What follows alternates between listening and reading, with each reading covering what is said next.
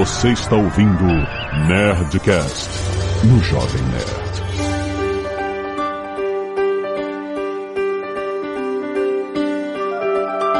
Landa, landa, landa, nerds! Aqui é Alexandre Antônio do Jovem Nerd pintando miniaturas em escala industrial. Oi, gente, boa noite. Aqui é a Ana e eu tô enlouquecendo dentro de casa com um gato maluco. Aqui é o André Souza e eu não faço reunião com a câmera ligada porque eu tenho medo de levantar sem querer e as pessoas verem que eu uso uma cueca do Homem-Aranha.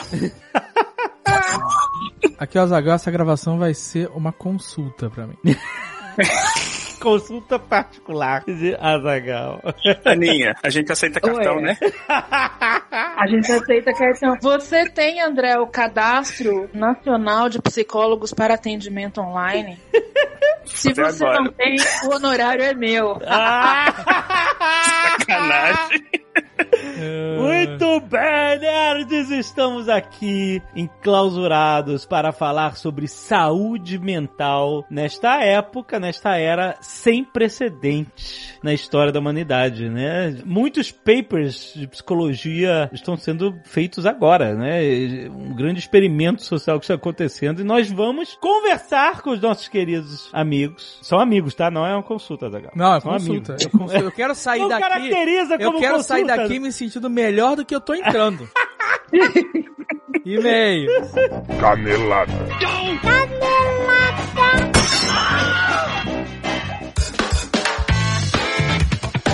Muito bem, Azaghal, vamos para mais uma semana de mesa e caneladas do Nerdcast. Vamos. E Azaghal, hoje é dia de Nerdtech. Na sua timeline já está publicado este maravilhoso mais um episódio sobre tecnologia especial do Nerdcast trazido a você pela Alura, curso online de tecnologia. Aliás, a Alura está bombando, não é, Paulo? Porque fez, porque primeiro as pessoas estão em casa, querem aprender essa especialidade da Alura, ensino à distância. E rolou uma ação muito maneira que foi Quarentena Dev, né, Paulo? Recentemente, que a, a galera, vocês basicamente ensinaram de graça à distância pra galera que nunca programou, não tinha noção de nada sobre programação. E vocês deram a primeira, abriram a primeira porta e ofereceram de graça. E foi um mega sucesso, né? É isso aí, Alexandre. Graças à ajuda sua, do Dave, de outros influenciadores e podcasters, a gente passou de 50 mil inscrições no Quarentena Dev. Caraca, é muito bom. É, e então atendendo a pedidos, nesse episódio que a gente tá falando do que que a pandemia vai impactar o futuro da tecnologia, como que a gente vai se adaptar à tecnologia, a gente vai fazer um- uma nova versão, que vai ser a Quarentena Dados. Ó, A gente vai ensinar um pouco de análise de dados, ciência de dados e predição em cinco aulas com Python e as ferramentas que o cientista de dados usa. E tudo isso de graça, gente. Olha só, a Lura está conosco nesta quarentena, cara, contribuindo muito. É só acessar. alura.com.br barra quarentena dados. Excelente. Aí a pessoa se inscreve e tem todas as informações lá. Exatamente. E olha só, vai ter live, vai ter as aulas e fica o nosso compromisso que no final de você receber a sequência de e-mail de aulas, a gente não vai te mandar cupom de desconto, a gente não vai te forçar a venda de nada. Pô, maneiro, maneiro. A gente tá querendo fazer algo legal. Sempre foi isso, né? O caso do Nerdtech, a Lura tá sempre aqui provendo conteúdo sobre tecnologia e nem sempre a gente tá falando sobre coisas que estão diretamente ligadas a cursos da Lura e tal. Simplesmente você tá fornecendo conteúdo de tecnologia aqui com a gente há tantos anos e ainda mais agora acompanhando as pessoas em casa com essas aulas gratuitas. Então entra aí, alura.com.br barra quarentena dados para você se inscrever e ter acesso a todas as informações de como vão ser as lives e tudo que vai rolar. Certo? Certíssimo, compartilhe. Hashtag compartilha.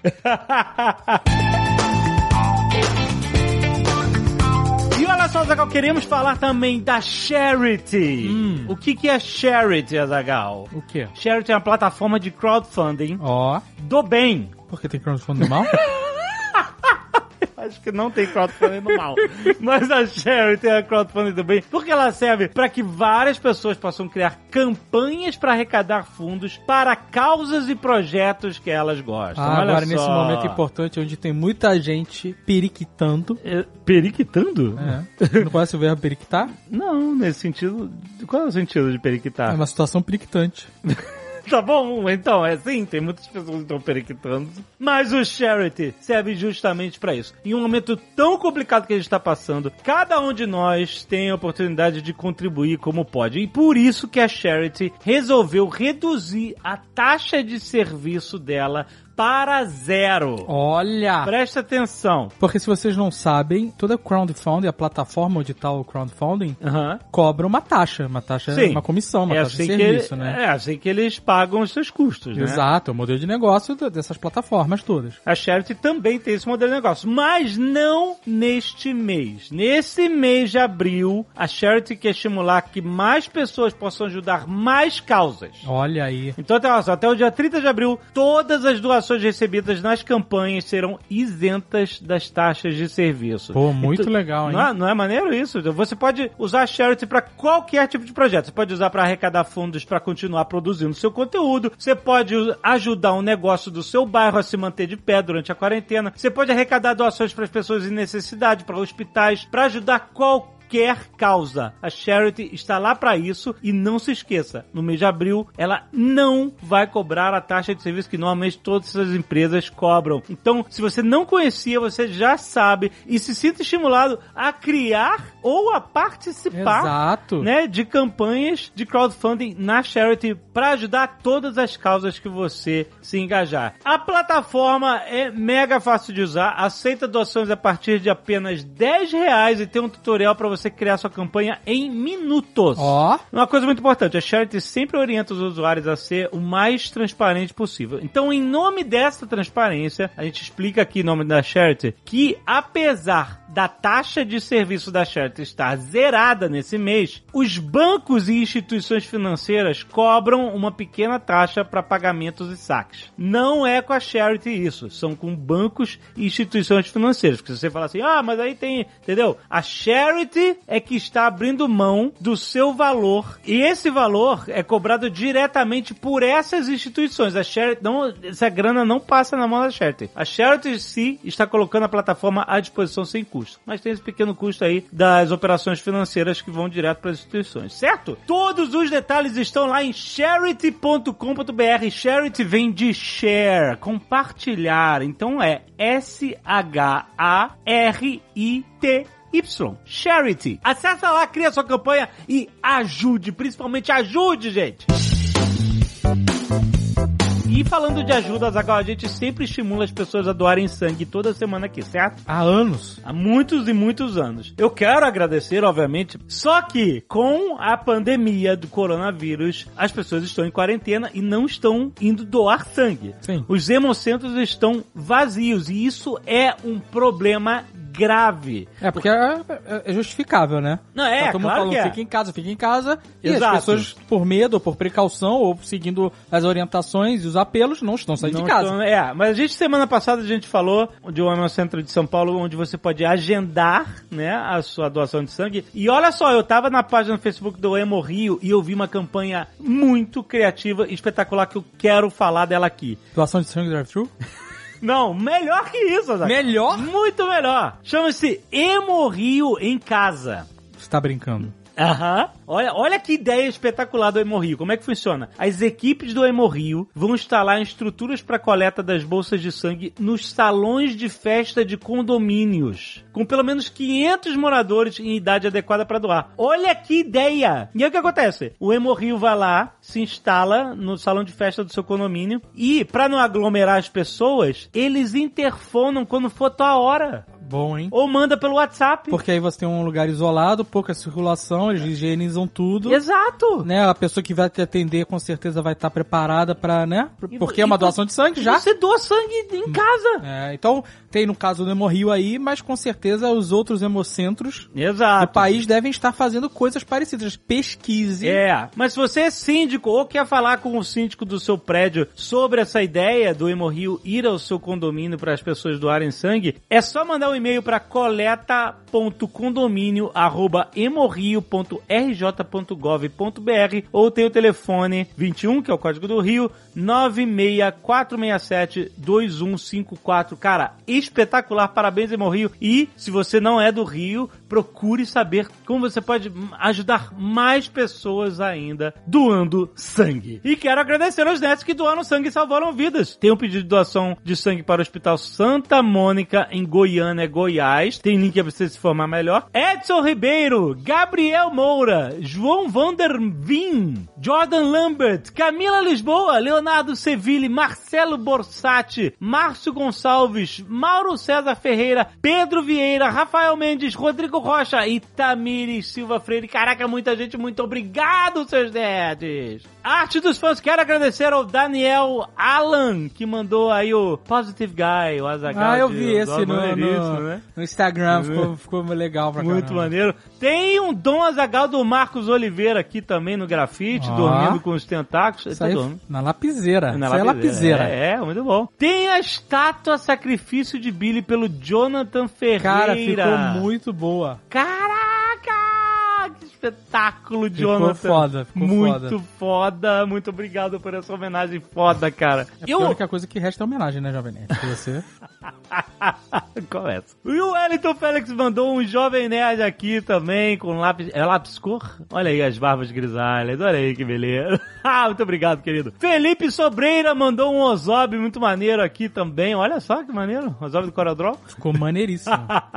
Leonardo Freitas também mandou um Ozob no grafite aqui, maneiríssimo Maneiro também. tatuagem. Olha aí. O cara tá fumando, maluco. Um... Tava fumando um sinalizador. Que é um verdade, charuto. É verdade. Caraca, que foda. E tem uma releitura do Ozob também pelo Eric Soares. É um Ozob meio Dom Clint Azaghal. Eastwood. Ah, Clint Eastwood. É o Clint Eastwood, olha lá. Verdade. Caraca, que excelente. Get off my lawn. E o Rafael Neves mandou a super família aí. Esse ficou Jovem Nerd, Jovem. Nerd a Pícola, cara, que excelente. Muito bom. Muito obrigado homenagens, gente. Olha só, tem tudo aí no aplicativo do Jovem Nerd. E temos mais um recado. Em tempos de coronga, de isolamento, de quarentena e de crise, Aham. várias medidas estão sendo tomadas por empresas Exato. para se manterem funcionando, se manterem saudáveis, né? Exato. Com seu quadro de funcionários e tal. Sim. A gente semana passada gravou um Nerdcast Empreendedor Sobre falando contenção. justamente dessa questão de da contingência, né? Exato. Das medidas que uma empresa deve tomar, né, para se manter em momentos como esse que a gente tá passando, todo mundo tá passando, todo mundo está sendo afetado e é claro que o Jovem Nerd também está sendo afetado. Todos nós. Então a gente a gente tá tomando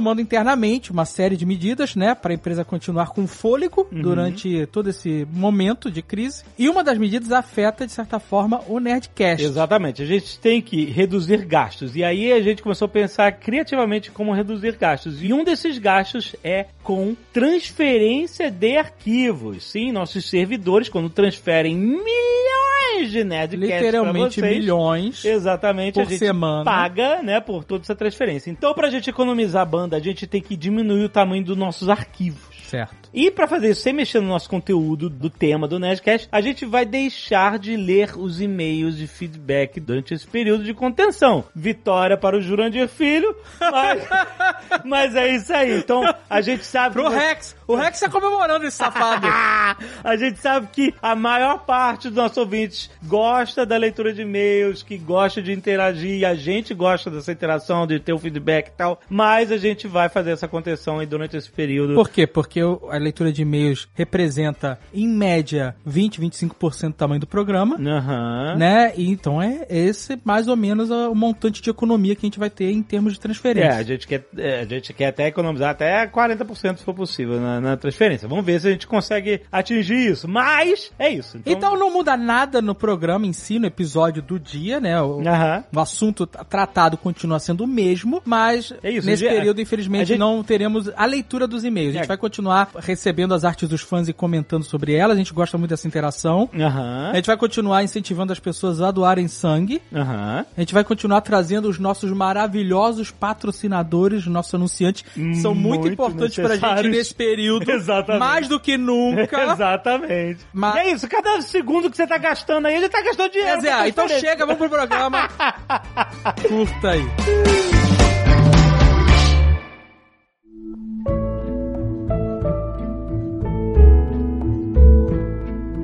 Antes da gente começar, eu, eu queria fazer um disclaimer. Não sei se a Aninha vai concordar comigo. A gente vai falar bastante de saúde mental, de como que a nossa cabeça funciona quando a gente tá nesse tipo de confinamento obrigatório, por que que isso acontece tudo. Mas assim, a gente brincou que é uma consulta, mas assim, eu não queria que as pessoas vissem isso como uma ajuda médica profissional e que agora ele só escutar esse episódio que ele É, é, vai claro, ficar super claro. bem e não vai precisar talvez buscar alguma ajuda externa diferenciada ou, ou personalizada. Assim, a gente vai falar de uma forma bem generalizada, mas a depender do caso das pessoas ou do nível de ansiedade e tudo. Não é uma consulta, Zagal. É um bate-papo. É, exato. A primeira recomendação é busque ajuda profissional. Depois eu mando pra galera colocar em algum lugar uma lista de lugares e profissionais que estão voluntariamente atendendo online, tá? Pra dar ajuda pras pessoas, ajuda profissional de verdade, gente qualificada, profissional da psicologia mesmo. Mas é, a primeira coisa é, se você acha que tá demais, que você não está conseguindo lidar, procure ajuda profissional. E até porque muitas das coisas que a gente vai falar aqui, como a gente vai generalizar, É, não pode apli não aplica, né? pode ser que para algumas pessoas não vai funcionar. Essa Exato. semana mesmo eu tuitei um, um estudo que mostrava uma música que é considerada uma música que tem o, vamos dizer assim, a potencialidade de te acalmar e tal. E um tanto de gente falou assim: ah, comigo não funcionou, eu fiquei mais nervoso. Isso é possível. Ah, claro, é. Esse tipo de variabilidade vai existir. Ah, eu vou já perguntar lá. Como lidar com tanta angústia, ansiedade, frustração, sensação de impotência como hoje em dia? É, a consulta vai ser longa. É, vai ser longo. Porque não é só Caraca. o fato da gente ficar trancado em casa. Porque assim, tem muita gente que vive trancada em casa. O Almôndega não mudou nada e nem sabe o que tá acontecendo. é a vida dele, é o normal. A questão são os problemas que estão acontecendo que fazem a gente ter que ficar em casa, entendeu? Posso começar a consulta? Então, assim, Não é consulta. esse cliente já chegou bastante né, evoluído no processo. Porque ele já identificou o que, que ele tá sentindo. Isso é importante. Aham. Primeira coisa é isso. O que que eu tô sentindo? Então, para, observa o que tá acontecendo dentro de você, com você. Que sentimento é esse? Que sensação é essa? Quais são seus pensamentos? Então, essa primeira observação, essa tomada de consciência do que que realmente tá acontecendo com você no sentido interno aí da coisa, né? Quais são os seus sentimentos, os seus pensamentos, as suas sensações, as suas emoções. Esse reconhecimento é importante. Essa parada para observar e reconhecer o que, que você sente e pensa é muito importante, porque você tem que primeiro saber o que, que é para depois fazer alguma coisa. Eu, por exemplo, eu teve um dia que eu tava consumindo tanta informação a respeito, desde o início, desde quando a crise começou, consumindo todo dia. E aí, quanto mais a coisa crescia, mais informação eu vendo BBC, Deutsche Welle, enfim, todos os canais de informação sobre isso no mundo inteiro, no Brasil e no mundo. E aí chegou um dia que me deu uma angústia, sabe? Assim, caraca, é muita informação. Eu tava consumindo isso todo dia, toda hora que, que é possível, entendeu? Obviamente eu queria ser um cidadão bem informado, entender eh, o tamanho do problema, pra poder até ver como é que proteger a minha própria família, né? qual é o nível de preocupação que a gente tinha que ter, quais eram as providências que a gente tinha que tomar, etc. E aí um dia eu falei assim, cara, eu tô- chega, eu não, eu, eu tenho que parar de,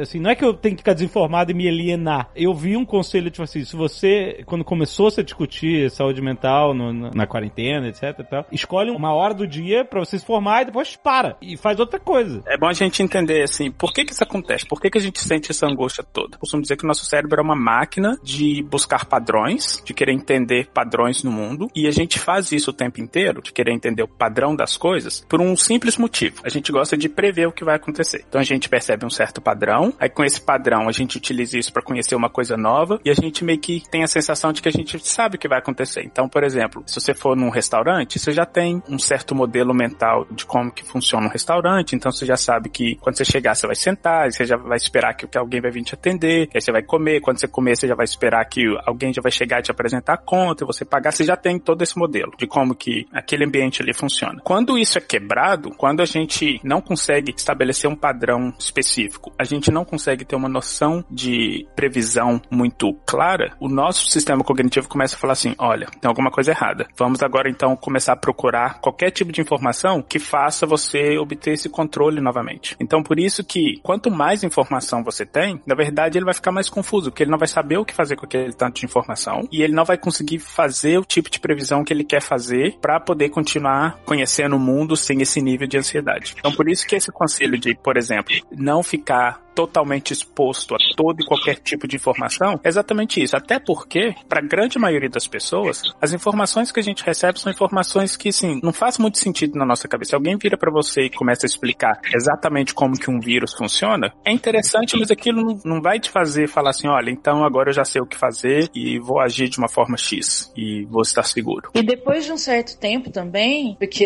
eu acho que todo mundo passou por essa fase, né, de ficar consumindo obsessivamente e compulsivamente as, as informações. É, eu passei, eu passei tipo agora. E o quê? Não, eu não consigo parar, gente. Twitter. É, não, eu, eu já, eu já consegui, graças a Deus. Mas depois de um certo tempo, não vem nada novo, né? Mas sabe qual é o problema? É que assim, a informação é importante. E o problema é esse que você falou. A informação vem de vários canais diferentes, né? De várias pessoas, a mesma informação, como você estava dizendo. Só que de entonações diferentes. E isso é foda, na minha opinião. Porque assim, tem a pessoa que fala assim, ah, a projeção é de tantos casos. O Atila. O Atila, apesar de ser o meu maior gatilho hoje, é pior que a música do Plantão da Globo, o Atila. Coitado. Ele transmite as informações de uma maneira calma, né? Assim, informações até terríveis. Mas é que as pessoas não conhecem o Átila, né? Porque o Átila é o tipo da pessoa que quanto mais calmo e pausado e detalhadamente ele fala, quer dizer que tá ficando cada vez pior. Exatamente. Mas passa uma tranquilidade. Ele foi a loura do banheiro. Quando vem a pessoa passar uma mínima informação ou uma informação que a gente já sabe que vai acontecer, mas ela vem desesperada, no caixa alta, na exclamação, sabe? É foda, cara, ficar lidando com isso, entendeu? E às vezes vem informações do nada que, que a pessoa tira da bunda. e que ela te impacta. Por exemplo, eu lembro de ter lido assim: ah, o governo americano tava consultando os militares pra alguma coisa, sei lá. É. E aí alguém perguntou no Twitter: por que isso? Ah, porque eles estão lidando com um estado de guerra. Sabe, isso já me. Caralho, sabe? E assim, eles não sabem do que estão falando, eles estão chutando. A pessoa lá não era especialista em porra nenhuma, ela só tá. "Ah, Estou lidando com o estado de guerra. Por quê? Porque estão chamando os militares, sabe? Aham. Às vezes não, às vezes os militares participam de logística, de outras coisas, vai saber. Mas Mas, é, então, a informação que vem a moda caralha, Eu, sei- eu sei exatamente o que que, foda, é isso. mano. É, é, isso aconteceu no primeiro foco em Nova York, ao norte de Nova York, quando eles falaram assim: ah, vão fazer um deploy da Guarda Nacional num perímetro de um quilômetro em volta da parada. Aí a gente já imagina, é isso, cena de filme, helicóptero militar chegando, cara armado e tal. não então imagina jogando todo mundo que é paciente de corona no, no- que. Exato. E na- aí, naquela ilha maluca lá que joga X-Men, joga tudo. tudo que é aí- prisioneiro, toda aquela ilha, sabe? Que todo mundo.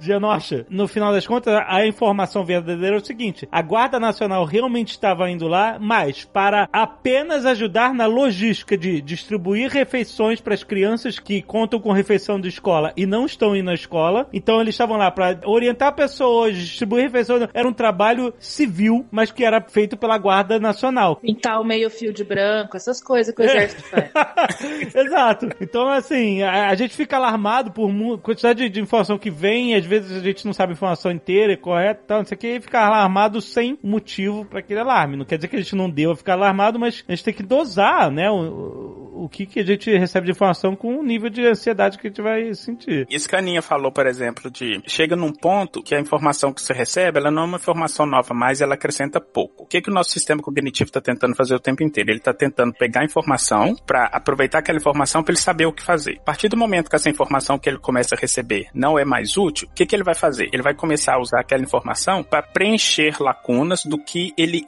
acha que é o que vai acontecer. Então, por exemplo, a gente já tá achando que essa situação que tá acontecendo no mundo do corona é uma situação extremamente alarmante. Então, só da gente achar que é uma coisa extremamente alarmante, uma coisa extremamente grave, qualquer informação extra que chegar pra gente que não vai adicionar mais nada na nossa racionalidade, vai botar lenha na fogueira e da gente começar a achar que aquilo é realmente alarmante. Então, por isso que o Azagal teve essa sensação, por exemplo, de, pô, o cara já chega na moda caralho e eu acho que já vai acabar, porque o sistema cognitivo dele já tá assim, olha, eu já tenho as informações que eu preciso, mas eu acho que isso é uma situação extremamente grave. Então, deixa eu começar a procurar informação que vai confirmar isso pra mim. Aí chega uma informação moda caralho, é a primeira coisa que o seu sistema cognitivo vai fazer é pegar aquela informação e falar assim, é, a situação tá feia e agora o, o, o bicho vai pegar. Eu acho que a gente vai estabelecer que o André explica sistemas cognitivos e eu dou a dica sobre o que fazer. É boa, boa.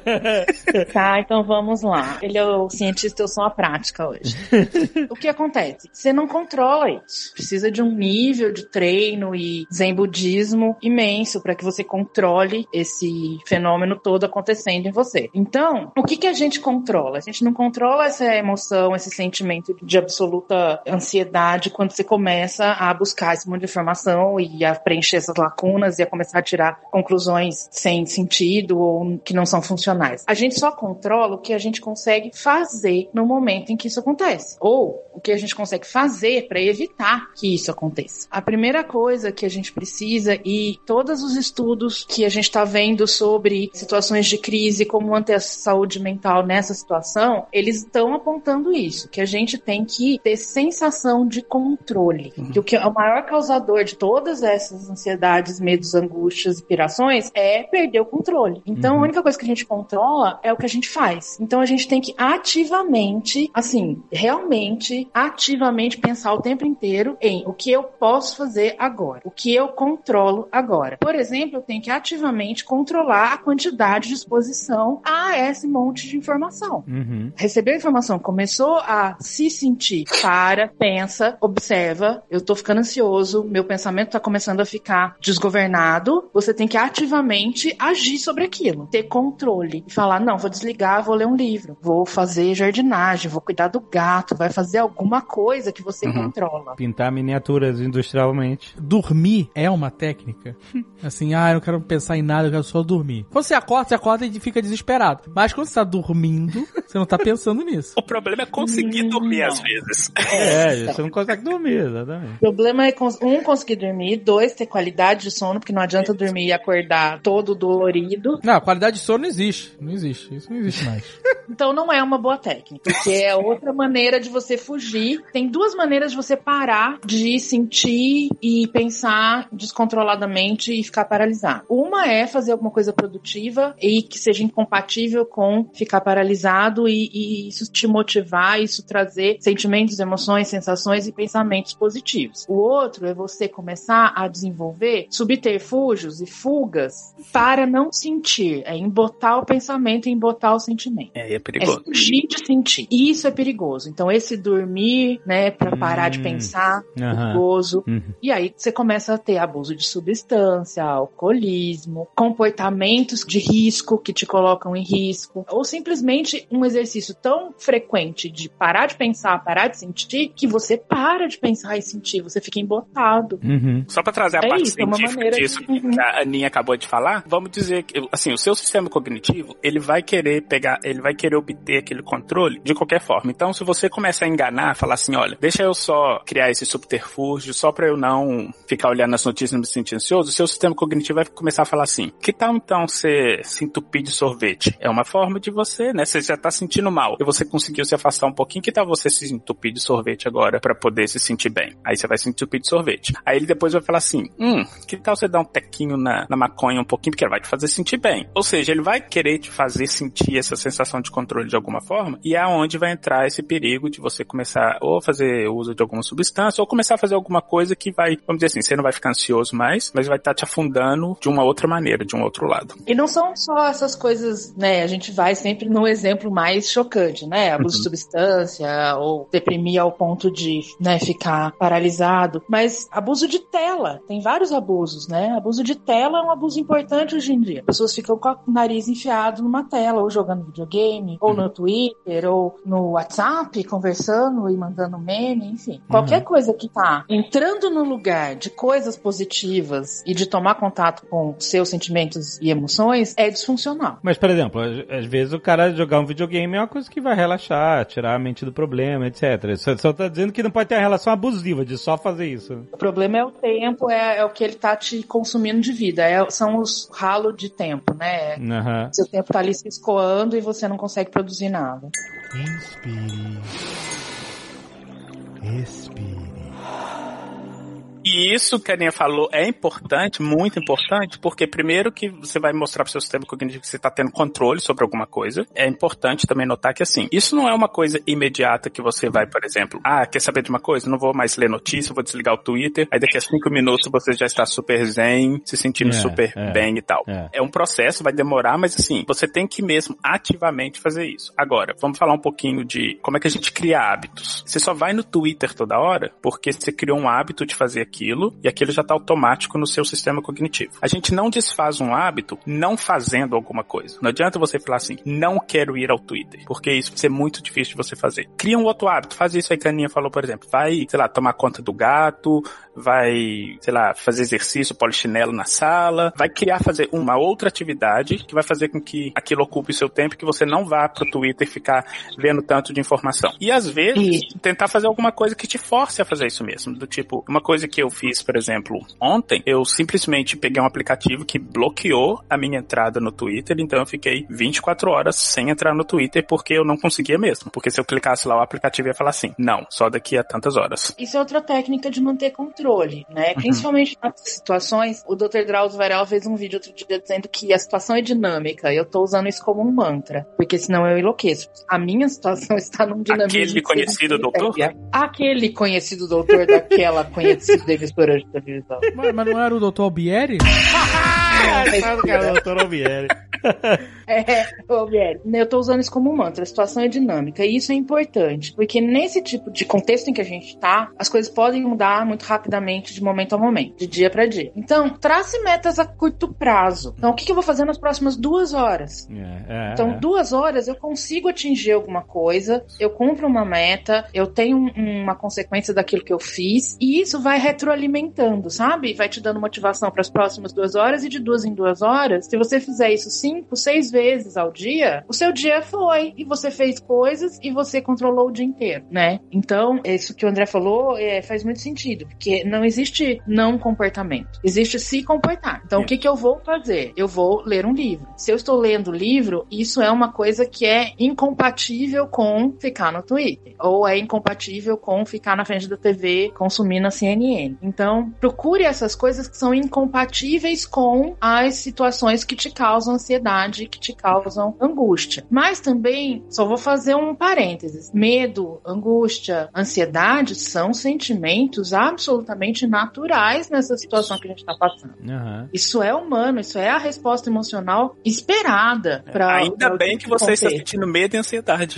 Exato, isso é protetivo. Quando que essa ansiedade, esse medo, essa angústia passam a ser disfuncionais, pa- passam a ser contrárias a um estado de saúde mental? Quando isso paralisa você, quando você não consegue fazer mais nada, Aham. a não ser ficar na frente da TV consumindo a CNN e ficando cada vez mais ansioso e entra- entrando num ciclo vicioso que você só alimenta a ansiedade. Uhum. E aí isso te paralisa, você não faz outras coisas, você não faz coisas que são produtivas, você não consegue controlar as coisas que estão ali ao seu redor. Então, quando isso acontece, é o sinal de que você precisa seriamente parar e fazer esse exercício. E é um exercício mesmo. A primeira coisa é parar, respirar fundo, fechar o olho e se perceber. O que, que você tá sentindo? Como é que tá o seu corpo? Como é que tá a sua respiração? Seu coração tá acelerado? Sua mão tá suada? Sentir mesmo, sensações físicas. Uhum. Que nome você dá a essas sensações físicas? Isso é medo, isso é angústia, isso é ansiedade, isso é pavor? O que que tá passando pela sua cabeça? O que você tá pensando sobre isso? Então, uma vez que você identificou, detectou todas essas coisas, aí é a hora de agir. Ok, eu estou assim, esse é o estado em que eu estou agora, isso existe, isso sou eu. Então, agora eu vou pensar em uma coisa pra fazer que eu possa controlar e que vai me tirar desse estado. Então, a ideia é mais ou menos esse exercício o tempo inteiro. E voltando ao, primeiro ponto que a Ana falou no comecinho do programa, que é saber identificar essas emoções, é saber o que te causa, o que que é o que a gente chama de gatilho, qual que é o seu principal gatilho pra se sentir assim. Porque pra algumas pessoas pode ser ver certas notícias, pra algumas outras pessoas, como a Zagal falou, pode ser ver certas notícias de uma certa forma. Então, se você consegue identificar isso, o que você pode começar a fazer é começar a filtrar esse tipo de informação ou de jeito de consumir informação que te causa essa ansiedade. Então, por exemplo, de novo dar um exemplo do que eu faço. Eu sei que tem certas contas no Twitter que toda vez que eles vão falar sobre um assunto, que pode ser um assunto simples, ele vai falar, como a Zagal falou assim, na moda caralha, e aquilo me traz uma, uma angústia e uma sensação de raiva ou assim muito grande. Então o que que eu faço? Eu controlo as contas que eu acesso para ver certas informações e as que eu não acesso de jeito nenhum para ver certas informações. E até porque voltando de novo ao que a Aninha falou no começo, tem informação que já não vai te acrescentar mais nada. Então, por exemplo, se eu tô lá vendo a conta do Atila e o Atila postou lá um, alguma coisa sobre como que o número de mortes vai subir daqui a uma semana. Pronto, eu já tenho aquela informação. Eu não preciso de uma outra conta X que vai falar assim comigo. Nossa, fudeu, semana que vem vai morrer metade da população. Eu não preciso dessa informação mais porque eu já tenho a informação clara e calma na voz da loura do banheiro.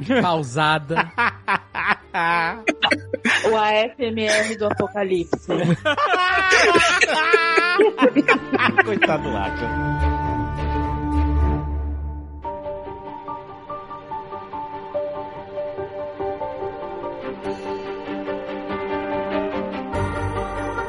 Eu tava tentando colocar um pouco de perspectiva nisso, eu mesmo com os meus pensamentos, pensando que é uma característica cognitiva humana que é procurar propósito em tudo, né? É, a gente procura, e, e o Atila mesmo já falou que isso é uma característica evolucionária, né? Tipo, se a moita se mexeu, viu um barulho na moita, o que a gente vai tentar atribuir um propósito ali, ou seja, ali tem um tigre querendo me matar. E isso é a característica evolucionária porque aqueles que atribuíram um propósito a tudo sobreviveram mais e passaram seus genes adiante né? Então a gente tem isso. E é por isso que a gente, na, na antiguidade, acreditava que trovões e terremotos e tal eram punições dos deuses, porque a gente atribui propósito. Não, o trovão não tem um propósito, ele é uma reação elétrica acontecendo na atmosfera. Né? Não é um propósito para aquilo, mas a gente atribui propósito, atribuía antes, né? Antes da evolução científica, porque a gente atribui propósito a tudo. Então, eu fiquei pensando sobre todo mundo que tá em casa sabe que tem que esperar. Parece que tipo assim, a sua missão é ir para casa e esperar isso isso acabar. E aí a gente se sente muito sem controle porque, afinal, a gente não tá agindo, a gente tá esperando. E aí, de repente, quando eu vi aquele GIF que viralizou, sabe aquela bolinha que liga para mais três bolinhas, e cada bolinha liga para mais três, e ele mostra, né, a projeção da contaminação, e ele fala assim, ah, essa bolinha aqui ficou em casa. Aí, tipo assim, apaga toda uma cadeia de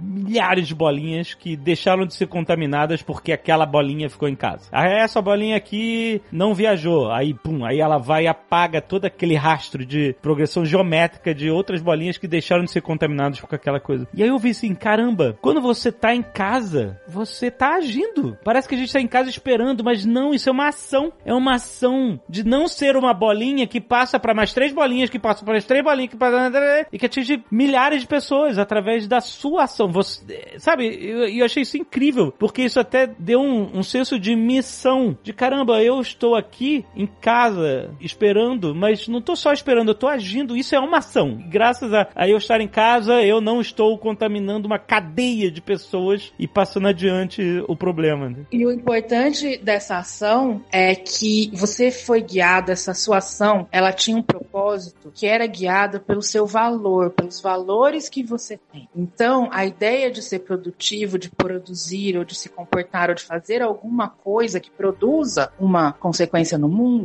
que consequência é essa que você quer produzir no mundo? E não é assim salvar a humanidade, é no seu mundo aqui dentro do seu apartamento, esperando, mas não saindo e não contaminando outras pessoas. Para você saber, né, e procurar coisas que te motivam e saber o que fazer nas próximas duas horas, a dica é pense em quais são os seus valores, porque é isso que vai te guiar, é isso que vai dizer o que fazer agora. Então, assim, eu fiquei hoje durante uns 40 minutos colando do papelzinho na parede da minha sala. Eu tô num apartamento vazio ainda, tem fogão, geladeira, cama, sofá e televisão. É isso que tem dentro do meu apartamento. Você se mudou há pouco tempo? Pô, desde sempre ela tá se mudando, né?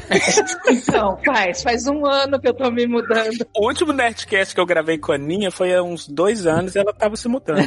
Não, vai fazer, olha, eu exagero. Vai fazer um ano agora, em maio. Olha aí. Eu ia me mudar, sabe quando? Há duas semanas. Aí eu liguei pro Atila e falei, falei, é perigoso botar minha mãe num avião agora? E ele disse, você tem três ou quatro dias, depois só no segundo semestre. E aí eu E ele falou isso com a voz É? calma, né? Com a voz mais calma do mundo. né? E Mas ele salvou a minha mãe, que é uma pessoa idosa, com problema de pulmão, de entrar num avião e pegar a coroa. Mas você mandou ela pra onde? Nova Zelândia? De São Carlos, interior de São Paulo, para Fortaleza, no Ceará. Olha aí. É bom que é mais quente. É, Pô, não começa. Então, voltando no meu propósito, que é me mudar um dia.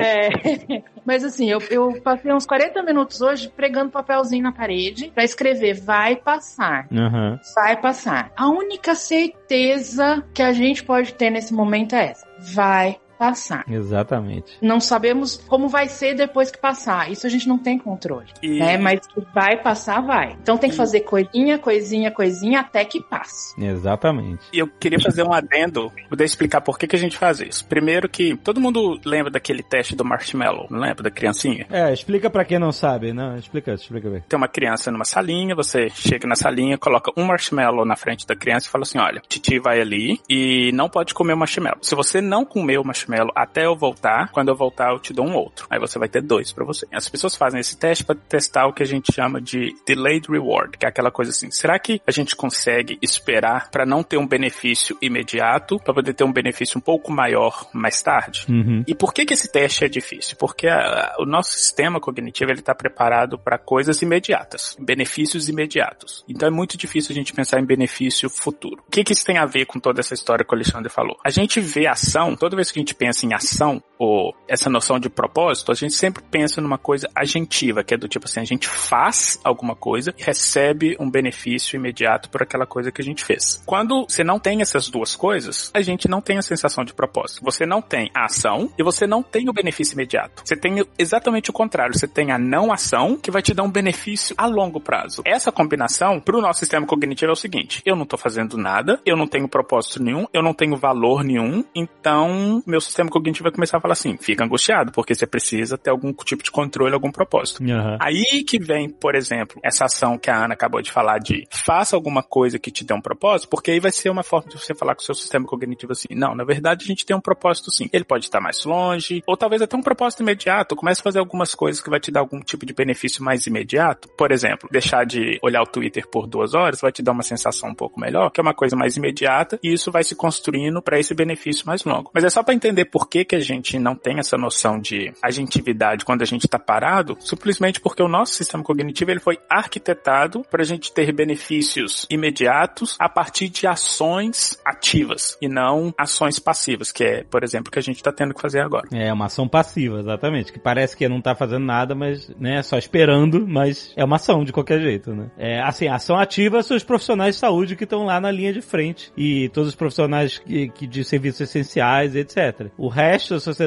está em uma ação passiva, né? E isso que você acabou de falar é importante. É importante a gente entender o nosso papel. Existem certos atores da sociedade que vão ter um papel mais ativo, que são os agentes de saúde, os médicos, que estão lá assim na linha de frente, e tem os agentes é, do mundo que vão ter um papel mais passivo, mas não quer dizer que o passivo quer dizer que ele não está contribuindo. Exato. Essa imagem que você falou, ela, ela mostra exatamente isso, que não fazer nada, na verdade, é uma ação que vai ter um impacto grande na cadeia. Eu gosto de pensar em termos positivos no sentido de coisas que existem, né? Não é não sair na rua, é ficar em casa. Uhum. Mudar essa chavinha é importante. De não sair na rua é uma não coisa, né? É uma não coisa. Então, mudar essa chavinha, tirar esses não fazer, não produzir, ah, é, passivo, essa chavinha que fica na nossa cabeça por causa da nossa linguagem, ela de alguma forma controla a gente. E ela produz sentimentos e produz emoções e pensamentos. Então, muda o frame, muda. Toda vez que você falar não fiz ou não quero, é, pensa no que você fez ao invés de ficar no Twitter.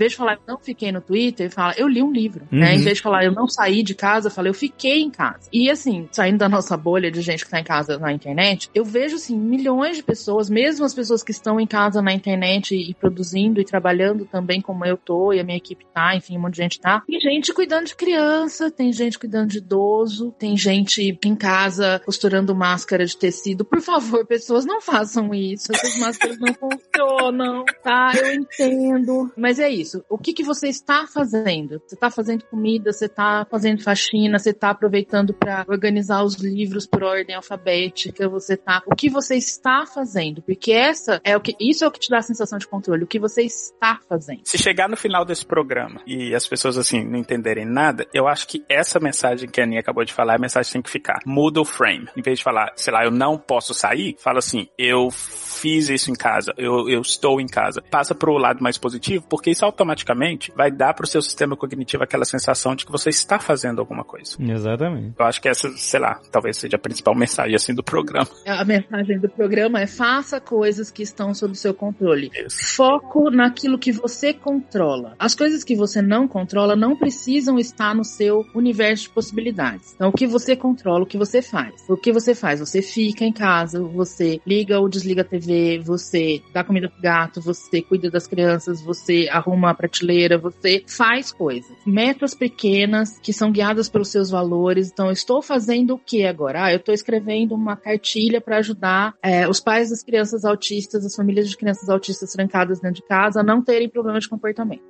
Então, eu estou fazendo coisas, é isso que eu vou me dedicar nos próximas duas horas. Daqui a duas horas, eu vou checar qual foi o produto daquilo que eu fiz. Olha o que eu controlei no mundo. Um Uhum. monte de coisa, né? E aí vem a sensação boa de produtividade, de conquista, te motiva para as próximas duas horas o que você vai fazer. E isso de duas em duas horas, gente, a gente vai passar um dia, a gente vai passar uma semana, um mês, dois meses, três meses, e aí vai passar. Inspire. Expire. É, mas eu tenho uma pergunta pra fazer. Na verdade, duas. Então vou começar pela primeira. Então, o mais indicado é a gente acorda de manhã, a gente abre o Twitter, toma um soco de ansiedade na cara. que a gente não pode se alienar também, né? Aham. E aí Ah. você curte ali um, um tempinho de angústia e tal, e depois você foca em outras coisas que você controla. Seria isso? Que é impossível também você não correr atrás de. de- É isso, mano. né? É, É eu- isso, tem que informar, tem que ter informação, tem que ver a live do Atila, né? Mas não precisa isso ocupar seu tempo inteiro. Exato. Então, assim, agora é aquela hora de todo mundo aprender, com todas as 1 milhão e 285 mil lives do Instagram, como fazer uma rotina. Isso. Faça uma rotina. Fique na rotina. Isso te dá sensação de controle, isso te dá propósito. Acorda, escova o dente, troca de roupa, toma banho, não fica de pijama o dia inteiro. É, Jovem Nerd tá é de muito- pijama o dia inteiro, Melo. É Não, um troquei de roupa. Caraca, eu troquei. Isso é pijama. Não é pijama. Caraca, isso, tu sai com essa, tu sai com essa bermuda Quando a na rua. foi ter- Tu sai com essa bermuda. Não, Não, não, com é essa possível. bermuda não saio na rua. Mas é bermuda de ficar em casa, cara. Não é o pijama. Meu, meu amigo, você foi na loja, você entrou, você foi no departamento de pijama, você comprou um pijama, e aí você fala, isso não é um pijama? Essa- não é um pijama essa, essa bermuda. Olha a DR que você causou, Aninha. Tá, a gente teve um monte de reunião por call hoje. Quando, antes do nosso primeiro call, eu falei, peraí que eu vou mudar de roupa, porque eu estava de pijama. Falei assim, vou tirar o pijama e vou botar minha roupa de trabalho em casa, ué. Não precisa estar de... Caraca, roupa de trabalhar em casa. Você acabou de dar outro nome pra pijama. Roupa de Não é pijama, eu não durmo com essa bermuda que ela é meio apertada na cintura, então eu não gosto. Eu durmo com, a, com um short que é mais largo. Agora que todo mundo já imaginou o jovem de samba canção dormindo, podemos voltar à programação normal. A ideia é essa, mesmo que seja roupa de ficar em casa, eu também tô de roupa de ficar em casa. Principalmente do- da cintura pra baixo, porque eu fico o dia inteiro em reunião, ou atendendo cliente, ou fazendo supervisão por Skype, né, pelo Zoom. Então, assim, eu me arrumo da cintura pra cima. Da cintura pra baixo é chinelão e shortinho, e enfim. Mas esse ritual de você se arrumar e etc, pra começar a trabalhar é importante, né? Porque vira uma chave também. Isso, vira essa chave. Seu cérebro, você engana seu cérebro. Aham. Seu cérebro acha que você tá indo trabalhar. Tá todo mundo vivendo a vida do Sérgio Chapelin, né? Lembra que tinha essa, essa Não. piada que ele apresentava o jornal de Não, terno, gravata e de cueca? Não era o Chapelin, era, era o... Era o Cid Moreira. o Cid Cid Moreira. Moreira. Tá todo mundo vivendo essa vida hoje. né? De terno, terno em cima e bermuda embaixo, é isso aí. A única adaptação que eu faria ao que o, a rotina aí que o Zagal falou é que quando você acordar pra você tomar o seu soco de ansiedade, você pode maneirar um pouquinho esse soco. Não precisa de você ir direto naquela conta sensacionalista do Twitter. Seleciona seleciona as- algumas contas que você confia e que você sabe que as informações são válidas. Que eu acho que daqui a pouco é importante a gente falar por que, que é perigoso a combinação de notícias falsas mais ansiedade. Uhum. Seleciona as contas que você confia, aí você toma o soco de ansiedade por essas contas, aí depois cria essa rotina aí que a Aninha falou. É, isso deve estar na sua rotina, né? Isso são coisas que você faz e controla. Você controla a informação que chega a você. A gente não é mais refém do Jornal Nacional, né? 2020 a gente consegue filtrar, né? Então controle isso também. Controle qual a informação, aonde você vai buscar a informação, né? Então silencia os grupos de WhatsApp da família. Tinha silenciado BBB no Twitter, mas Caio Gomes tá foda. Porque ele não usa a hashtag. Ah, é não tem como você filtrar, né? Porra. Aí, Caio Gomes, usa a hashtag pra poder mudar a, a saúde mental do, do pessoal. E uma outra dica que eu ia dar também, talvez até discordando de algumas pessoas aqui, é o seguinte: assiste a live do Atila. Eu acho que depende. Se o seu nível de ansiedade for muito, muito, muito alto, assiste, mas não assiste quando o seu nível de ansiedade estiver muito, muito, muito alto. Eu lembro que na live dele, teve uma hora que ele, ele tava falando calmamente, aí ele falou assim: gente, nós temos duas semanas. Eu imaginei a cara das pessoas, assim. Nós temos duas semanas. O quê? Calma aí. Nós vamos morrer daqui a duas semanas? Uhum. Próxima live do At, ele vai ficar olhando pra câmera dois minutos em silêncio e ele vai falar assim: Seven days. Ah, caraca. Ai, meu Deus. Mas a, a live, em defesa do Atila, a live tinha um disclaimer, tá? Ele fez você lembra? E ele começou falando: não assista agora, se você tá ansioso, não faça isso agora. Mas isso é trigger. Mas sabe qual e que é a o live problema do disclaimer? foi super, super ok. Porque daí você fica com vontade de assistir, né? Não só isso. Imagina um cara que é super viciado, sei lá, cocaína. Aí você vira pra ele e fala assim: tem um pratinho de cocaína aqui. Não mexa se você tiver vontade. É, pois é, porque aí a pessoa cria ansiedade e fica assim, o que que ele vai falar que eu, se eu souber... Não, se você falar, ó, se você tem ansiedade e não vê isso aqui, é automaticamente eu vejo. Claro. Pra mim é gatilho, total. É, é a lógica da propaganda de cigarro. Vocês viram? Tem umas pesquisas mostrando que essas propagandas anti-tabagismo que aparecem em todo lugar, né, não fume, fumar faz mal à saúde. Isso te dá vontade de fumar, Uhum. né? Porque você tá sendo lembrado o tempo inteiro sobre o cigarro, É. né?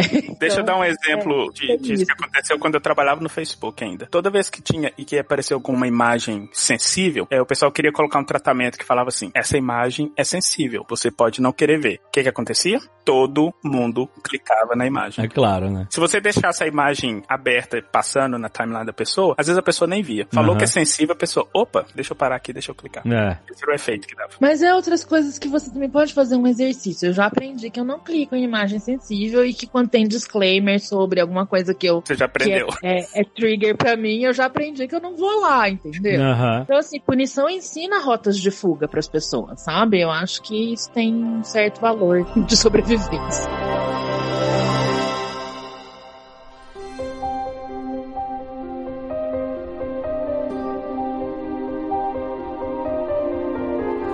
Por que, que é bom manter a nossa saúde mental em forma? Primeiro porque é bom para o nosso bem-estar como um todo. Agora, em situações como essa especificamente, é importante porque quando a gente está muito ansioso ou quando a gente está buscando respostas para as coisas de uma forma meio porra louca, a gente tende a assimilar com uma maior facilidade informações que nem sempre são verdadeiras. Um exemplo que eu gosto de dar disso. Tá todo mundo desesperado com esse vírus se espalhando. Todo mundo querendo que isso pare. A primeira coisa que a gente quer é que uma cura apareça. O meu sistema cognitivo tá assim. Busca aí alguma coisa que vai te dar uma esperança de cura. Busca aí alguma coisa que vai te dar uma esperança de cura. Aí você pega uma notícia que fala assim: olha, se você tomar a substância X, ainda mais se tiver com uma linguagem, vamos dizer assim, mais científica, se você tomar uma substância X, Gelé de mocotó, vamos dar exemplo, gelé de mocotó. se você tomar geleia de mocotó com chá de folha de abacate, você vai ser curado do coronavírus. O seu sistema cognitivo ele tende a acreditar nisso muito mais se você já estiver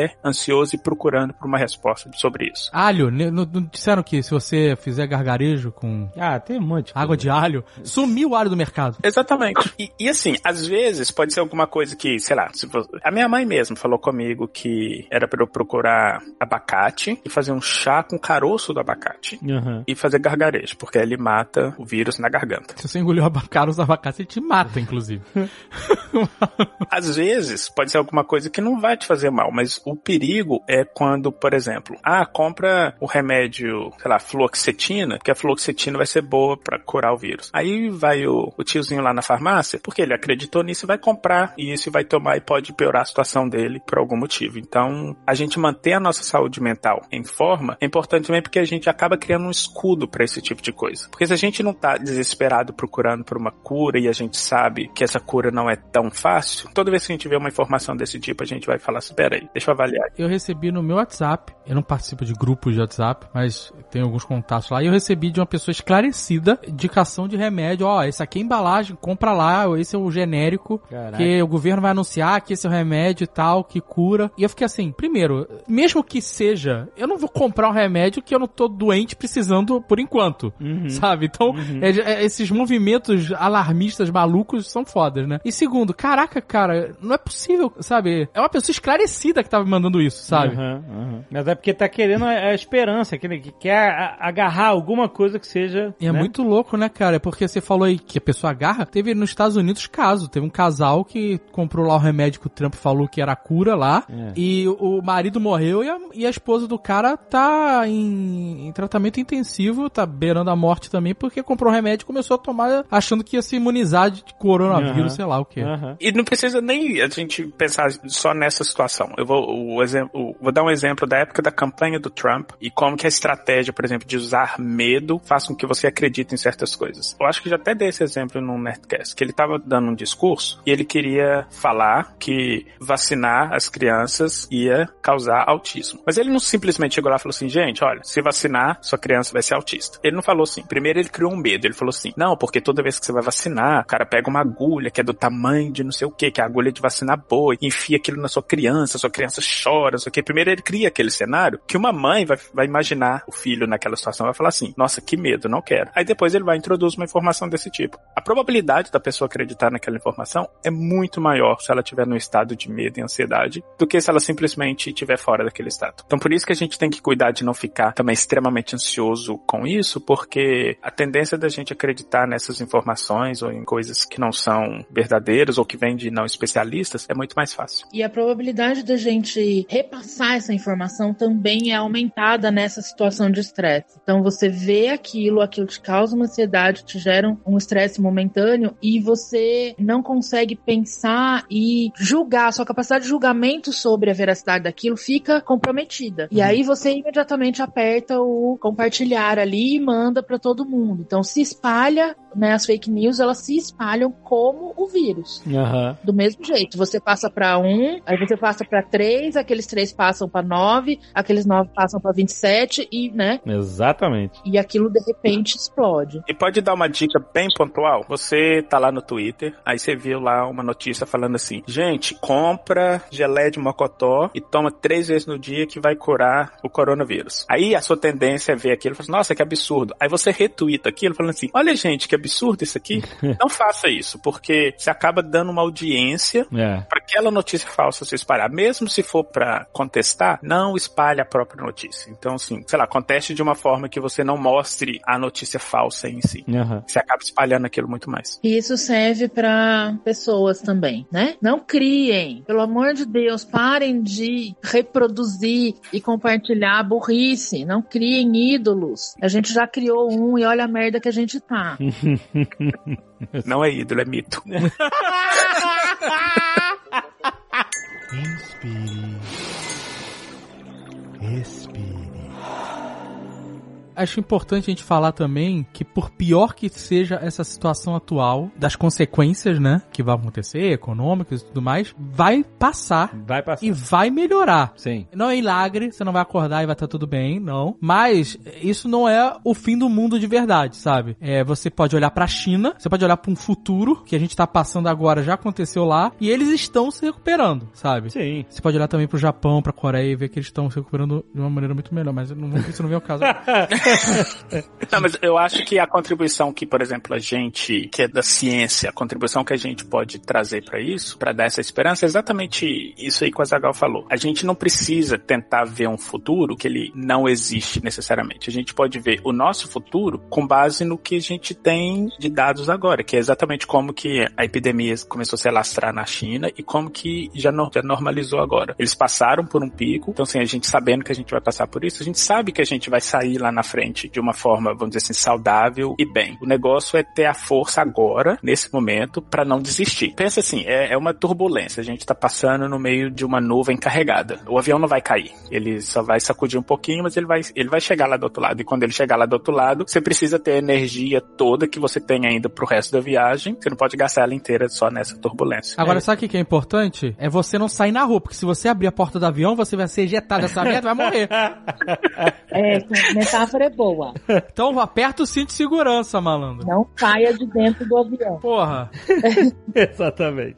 Uma das coisas, eu tava lendo um relatório da OMS sobre justamente a manutenção de saúde mental durante quarentenas, né? Durante esses períodos de, de quarentena. E a gente, de saída, já tá numa desvantagem que é não saber quanto tempo. Então, isso é um fator é, importante para aumentar a ansiedade das pessoas e a gente não sabe quanto tempo vai durar. Então, tem que ter aquela luz no fim do túnel, a gente tem que ter uma âncora. Então, eu acho que essa âncora do vai passar, né, mesmo que eu não saiba quando, mas eu saiba e tenha certeza que vai passar, é importante, né? Então, assim, é isso. Respira, reconhece o que você tá sentindo, reconhece o que você tá pensando, julgue se isso tá te impedindo ou se tá te paralisando, foque naquilo que você tem controle, foque em fazer alguma coisa, se comprometa com essa ação, coloque um valor para que você saiba quais ações você quer tomar, para qual produto você quer produzir, baseado nos valores que você tem. Se foque nisso, seja ativo, faça coisas, faça um cronograma, faça uma rotina, mantenha a sua rotina, fique em casa, lava a mão de duas em duas horas, não sai na rua sem necessidade e vai passar. Duas em duas horas? Tá brincando. Minha mão, elas são os ossos. Só. O osso, ele pega a cor. Lave as mãos de duas em duas horas. Álcool em gel era parte do meu corpo já. É, o Azaghal tava estocado. Eu já tava de pronto pra essa parada. Nossa. Para muitas pessoas que têm toque, principalmente Hum. aqueles que têm sintomas de germofobia, né? Essa pessoa que tem essa ansiedade de limpeza, de se contaminar e que lavam as mãos de maneira compulsiva e obsessiva. Para muitas dessas pessoas, tudo isso está sendo um gatilho imenso Eu imagino. essas pessoas são pessoas em risco de saúde mental nesse momento. Então, assim, a dica para essas pessoas. Então, se você é uma pessoa que tem toque, se você tá, tá passando por um gatilho fudido, agora faça uma rotina. Coloque o seu celular para despertar de duas em duas horas e só lave as mãos nesse momento. E preencha as suas outras horas com outras coisas para que você se foque em uma coisa que não vai te gerar ansiedade. E Então, usa- faz uma rotina. Essa rotina é importante. E usa o Google Assistant, que aí você não precisa encostar no celular pra pedir pra despertar.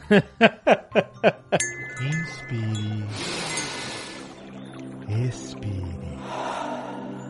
Nesse momento, será que a pessoa escreveu um diário ou um blog? É, não precisa ser online, né? Mas escrever um diário do que acontece no dia dela, né? Ao longo do tempo. Pode ser benéfico de alguma forma? Eu acho que o benefício disso, é, ele entra exatamente no, no que a Aninha falou no comecinho do programa. A partir do momento que você começa a escrever sobre as suas experiências, você vai começar a identificar o que, que você realmente está sentindo. E a partir da identificação do que você realmente está sentindo, você vai começar a, a saber como ajeitar a sua rotina para evitar esses gatilhos. Mas eu, é, um, um dos benefícios assim que eu vejo como os mais, o mais importante assim na- né, nisso de escrever é que você vai conseguir identificar os seus sentimentos ou, ou as emoções que essa situação está engatilhando em você. E outra coisa também, também naquele espírito de manter um equilíbrio e o caminho do meio, se quando você parar e tomar contato e reconhecer essas emoções, você não conseguir lidar com elas, porque é isso, vai vir angústia, vai vir raiva, vai vir frustração, vai vir coisas ruins. Uhum. Então, assim, se você não consegue lidar com elas, se abra. Abra. Se abra com alguém de sua confiança. Nesse momento pode ser um amigo, pode ser um psicólogo, pode ser um profissional, mas se abra. E se você não tem com quem se abrir, escrever sobre isso pode ser sim uma, uma medida que vai melhorar e vai dar um certo alívio. Então, procure ajuda profissional sempre que possível, mas se não for possível uma pessoa porque você tem vergonha ou não consegue se abrir com outras pessoas, escreva, escreva, bota no papel, bota pra fora. Tem que pôr pra fora, tem que se abrir. Olha, gente, joga RPG, que RPG é um jogo cooperativo, onde as pessoas se ajudam. E hoje em dia, com a internet, pode-se jogar RPG por Skype, etc. Por, eh, tranquilamente, tem um monte de ferramentas online de você compartilhar mapas e rolagens de dados e tal. Eu tenho visto cada vez mais pessoas jogando RPG online. É um jogo muito maneiro, sabe? Forma em grupos, mesmo que você, ah, mas eu não tenho amigos pra jogar RPG. Se achem pela internet, formem esses grupos, eh, se conheçam, cara. É, é uma, é uma oportunidade muito legal da gente é, dar um boost nas nossas atividades sociais. O RPG é um jogo imensamente social, incrível, de imaginação, onde você bota sua criatividade pra fora, você interpreta um papel, você trabalha em conjunto com seus amigos. E, cara, é, é realmente terapêutico. Mais uma vez, não serve pra todo mundo. É claro, a gente tá falando pra muita gente diferente e as pessoas são diferentes, todos estão enfrentando o mesmo problema de maneira diferente. Mas se isso de alguma forma, se você já ouviu os Nerdcast de RPG e ficou estimulado e tal, você, ah, mas eu nunca parei pra realmente tentar achar um grupo. Pô, acha um grupo, começa a jogar RPG, que é uma atividade incrível, imensamente social e a tecnologia pode nos proporcionar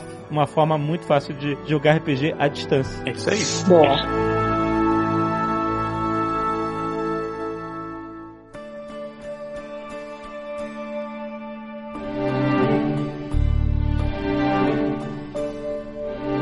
A nossa situação aqui, situação família Jovem Nerd, na quarentena, é uma situação bem confortável no momento em que a gente está em grupo. São duas famílias que moram juntas, né, praticamente. Uhum. Então a gente tá em comunidade. Então não existe um, sentimento de isolamento da nossa parte, né? A minha pergunta é, como uma pessoa que não é a nossa realidade aqui, mas que com certeza tem muitas pessoas ouvindo que estão sozinhas mesmo, ou que já moram sozinhas, mas que tinham uma vida social ativa e agora não estão podendo ter, ou de pessoas que estão afastadas dos familiares, do namorado. Como essas pessoas que têm esse plus, eh, né, agravante, conseguem lidar melhor não só com o iso- isolamento, mas sim com a solidão, sabe? Pornhub. Caralho! Caraca, André. Eu acho que sim, o isolamento é físico, né? Ele não precisa ser social e nem emocional. Isso. né? Eu vi em algum lugar, alguma entrevista, o- um cara que era psicólogo, inclusive, é, falando isso, né? Que a gente devia, inclusive, mudar o nome. Não é isolamento social, né? É isolamento físico. Porque a gente, de novo, graças a Deus, é 2020, a gente tem internet, a gente tem meios de se comunicar. Uma coisa que eu tenho visto, já aconteceu comigo e, e algumas amigas relatando, que as pessoas estão retomando amizades que estavam longe. Por quê? Agora elas fazem reuniões no Zoom com as amigas que estão cada uma num lugar do mundo, que não se falavam há meses ou anos. A gente aqui tá se vendo muito mais, falou as pessoas do meu trabalho, da minha empresa, a gente tá se vendo muito mais porque a gente tá fazendo uma reunião diária todo dia do que a gente se via na empresa. Porque muitas vezes eu praticamente só ficava dentro da empresa. Meu cargo é, é de coordenação, mas o pessoal sai pra rua, né, pra fazer coisas, tá? Pra atender clientes e, enfim, fazer visitas. E a gente não passava uma semana inteira, ou viaja muito pra fazer consultoria. Então, às vezes, a gente passava uma semana inteira ou mais sem se ver. E agora a gente tá se vendo todo dia, né? Então, assim, essas técnicas aí de. Eu tô falando com a minha mãe muito mais do que falo normalmente. Meu irmão, tô vendo meu irmão, vendo minha sobrinha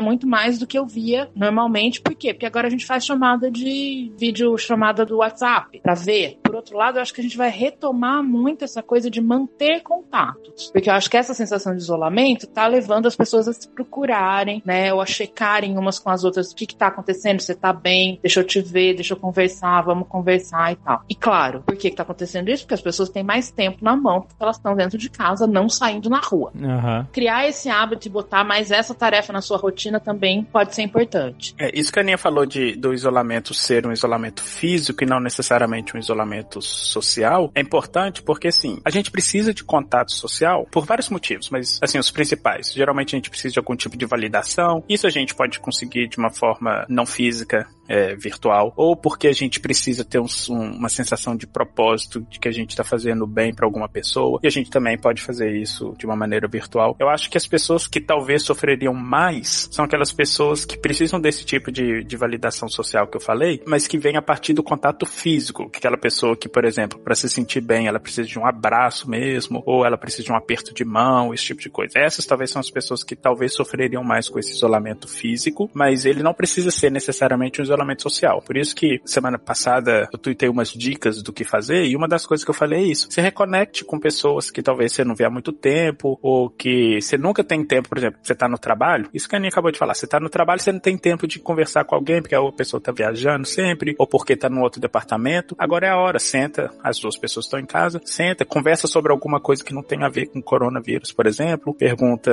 sei lá, o que a pessoa tá fazendo ano passado, que não tem muito tempo que vocês não se veem, e esse tipo de coisa. Porque isso pro seu sistema cognitivo vai ser a mesma coisa que você conversando pessoalmente. Eu não vou eu não diria a mesma coisa, mas muito parecido. O proxy seria muito próximo, porque pro seu sistema cognitivo você está recebendo as validações que você precisa, você está recebendo as informações sociais que você precisa e tudo mais. A gente tá vendo um grande experimento, né? Eu acho que o Jovem Nerd falou isso outro dia, né? Que é um grande experimento, né? Eu acho que essas manifestações que a gente tem visto da galera nas sacadas, tendo de longe, mas tendo esse senso de estar junto com as outras pessoas e de ver as outras pessoas e de fazer coisas juntas, isso é já um tipo de, vou usar um termo técnico agora, chama contra-controle. Quando a gente está em situações aversivas, que a gente está sendo controlado por contextos que a gente não tem como fugir deles, a gente começa a fazer coisas, se comportar de maneira a contra-controlar, controlar o controle. São essas coisas que a gente faz, esses, esses repertórios que a gente desenvolve, que são criativos, então contra-controle positivo, né? Coisas criativas, fazer coisas criativas, que nem essa galera lá na Itália que vai pra janela e canta. Ou as pessoas, outro dia eu vi uma reportagem de um cara que foi no prédio dele e botou embaixo de todas as portas, né? Olha, eu moro sozinho, eu sou jovem, eu não sou de grupo de risco. Se você precisar de alguém que faça compra, se você precisar de alguma coisa, me interfone no meu apartamento. Coisas criativas que fazem você fugir um pouco dessa situação opressiva, né? O contato social é uma coisa importante nessa hora. Então, formas criativas de manter o contato social sem desrespeitar a regra de não ter contato físico, né? É, não, e a gente ainda vive numa esse problema, como você falou, né? Um, é uma é uma opressão, né? A gente todo mundo sendo impactado por isso no mundo inteiro. É um problema externo que veio para a vida de todo mundo, né? Mas a gente ainda, se você parar pra pensar na, na, no lado é, positivo das coisas, de todas as situações que a gente estar vivendo, a gente está numa era de tecnologia extrema, onde a gente pode facilmente se conectar com pessoas que estão distantes, onde a gente pode trabalhar, muitas pessoas que trabalham, né, claro que né,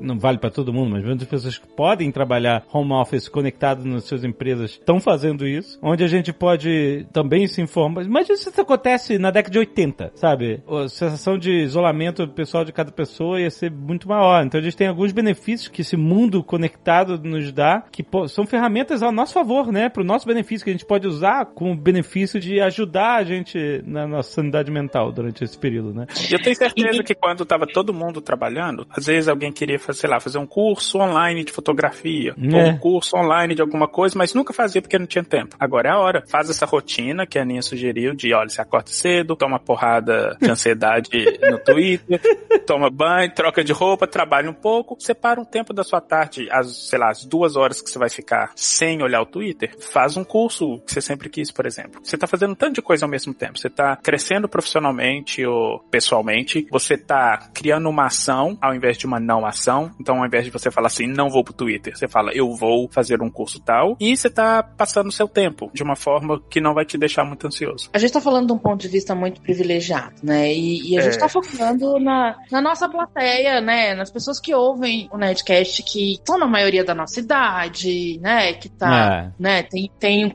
tem um conexão à internet, vamos pensar nisso também. Uhum. É né? Mas assim, também não não se imponha a necessidade de ser produtivo. É sempre o caminho do meio, sabe? É sempre um ser parcimonioso. Que se você se impuser a necessidade de produzir ativamente, de trabalhar, de fazer um curso, de você vai começar a criar. Aí o que, que vai acontecer? Isso vai ser aquela fuga, aquele escape que na verdade não é legal, não é produtivo, não é saudável. Você tá se impondo coisas, isso vai criar, gerar mais ansiedade. Ai meu Deus, eu passei o dia inteiro e não produzi nada. Mano, se tu passou o dia inteiro e não produziu nada, mas não teve uma crise de ansiedade, macho, você tá na boa, entendeu? então não se imponha. Aham. É o, a não ação sendo ação, que o Alexandre falou mais cedo. Você ficar sem fazer nada também pode ser uma coisa boa. Dê seu dia de descanso. É feriado? Mesmo que você tá em casa, é feriado. É um dia de descanso. O que, que você faria no feriado? Não dá pra ir na praia, não dá pra ir correr no parque, não dá pra ir tomar um chopp com a galera. Faz um watch party de algum seriado do Netflix, sabe? Mas é, é relax. É feriado, é, é sábado e domingo. Tenha uma rotina de dia de semana e de sábado e domingo. Aham. E saiba que você não vai ser tão produtivo. Então, não é todo mundo que se dá bem com work from home. Não é todo mundo que se dá bem trabalhando de casa. Pessoas que têm crianças. Aham. Por mais que elas consigam, eu tô vendo minhas colegas que têm filhos, por mais que elas tentem manter, né, os horários, elas têm que lidar com outras coisas, que nem eu, por exemplo, que consigo passar o dia inteiro trabalhando até as 5 da tarde, né, e às vezes um pouco mais, porque eu não sei o que acontece com o resto do mundo, mas eu ainda tô esperando aquela quarentena que vira férias, porque eu tô trabalhando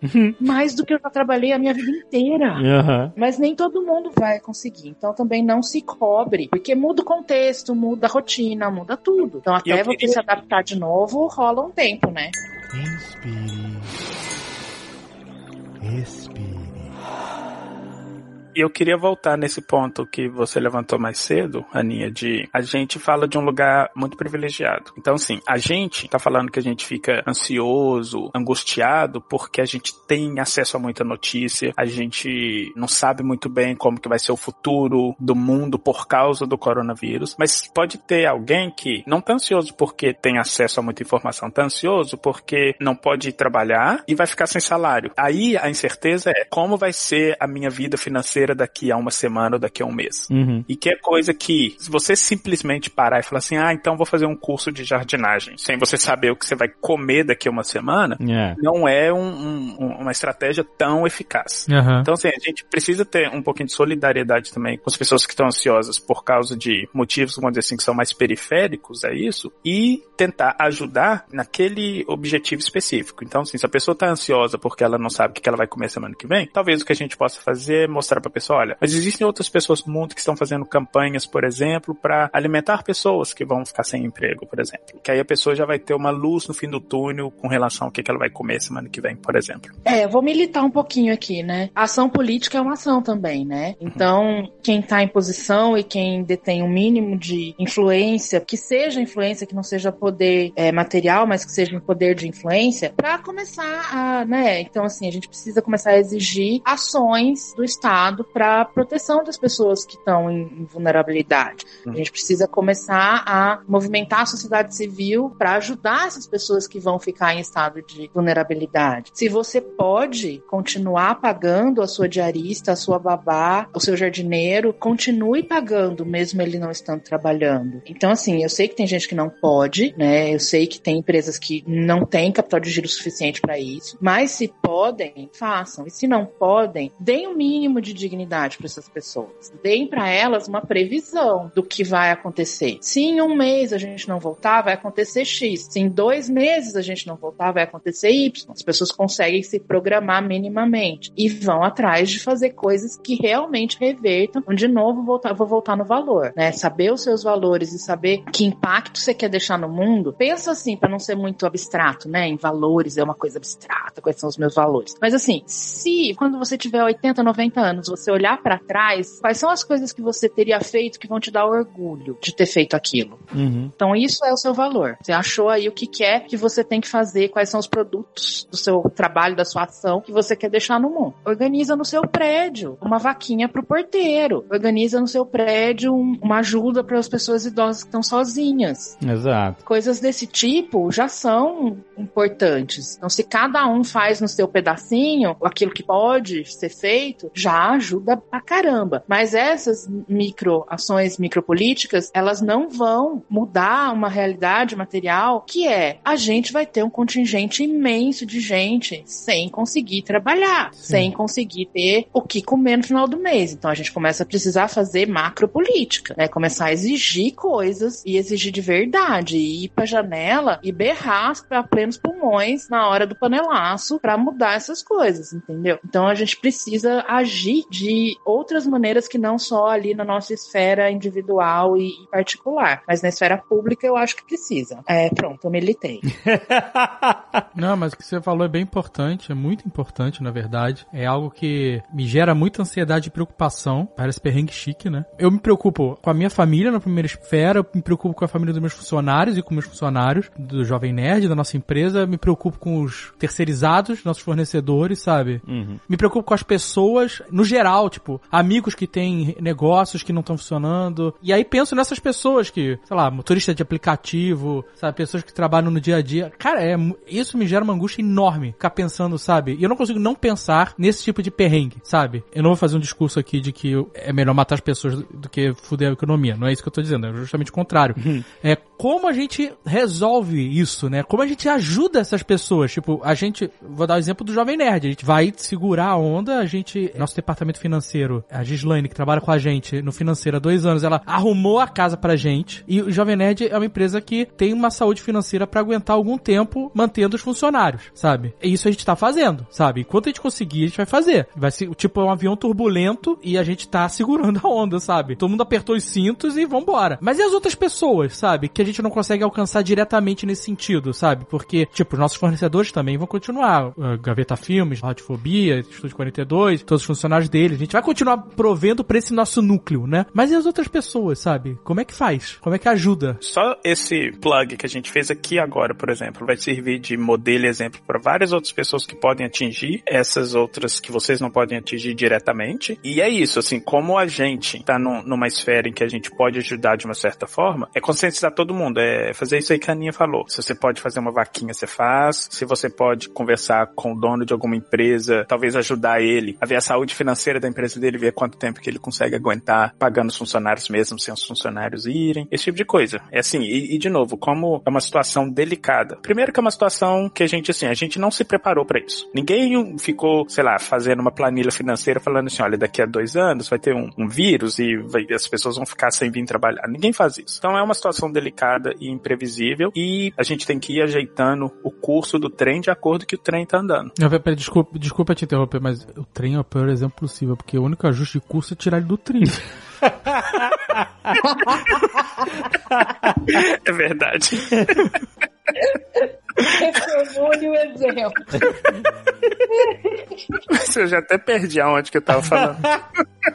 Mas enfim, que não seja um trem. Um avião. Um avião, isso. É, É. Tem que mudar o curso do avião com o avião voando. É, vamos pensar assim. A ideia toda é: a gente tem que fazer alguma coisa enquanto as coisas estão acontecendo. Exato, exato. É o mundo inteiro. E nós não somos os Estados Unidos que pode imprimir um trilhão de dólares. Então, a gente vai ter que arranjar maneiras criativas, é, maneiras dignas, maneiras sustentáveis de reverter a situação e passar por ela e chegar no final com um mínimo de humanidade. Então, eu acho que ser solidário, que pensar que a gente está numa situação privilegiada e como é que a gente pode usar esse privilégio a favor das outras pessoas e quais privilégios, um exercício ainda mais difícil, quais privilégios a gente tem que a gente pode abrir mão em favor de outras pessoas, né? Que então eu acho que isso também, né? Ok, eu posso não ganhar 10 mil reais no final do mês, mas se eu ganhar 5 eu sobrevivo, meus filhos comem, eu pago aluguel, pago água, luz, internet e a, plano de saúde, para que eu consiga empregar outras pessoas ou manter o salário delas, talvez isso seja um pensamento que precise começar a passar pela cabeça das pessoas, sabe? Total, Sim, total. totalmente. Mas tem que pagar a assinatura do Spotify também.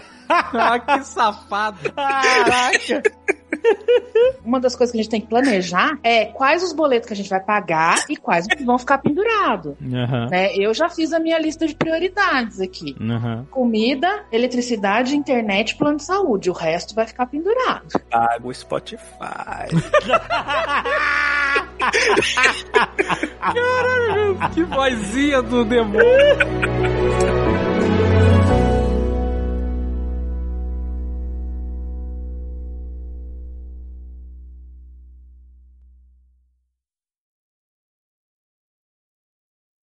Azagal, e, o- e o Nerdcast de RPG?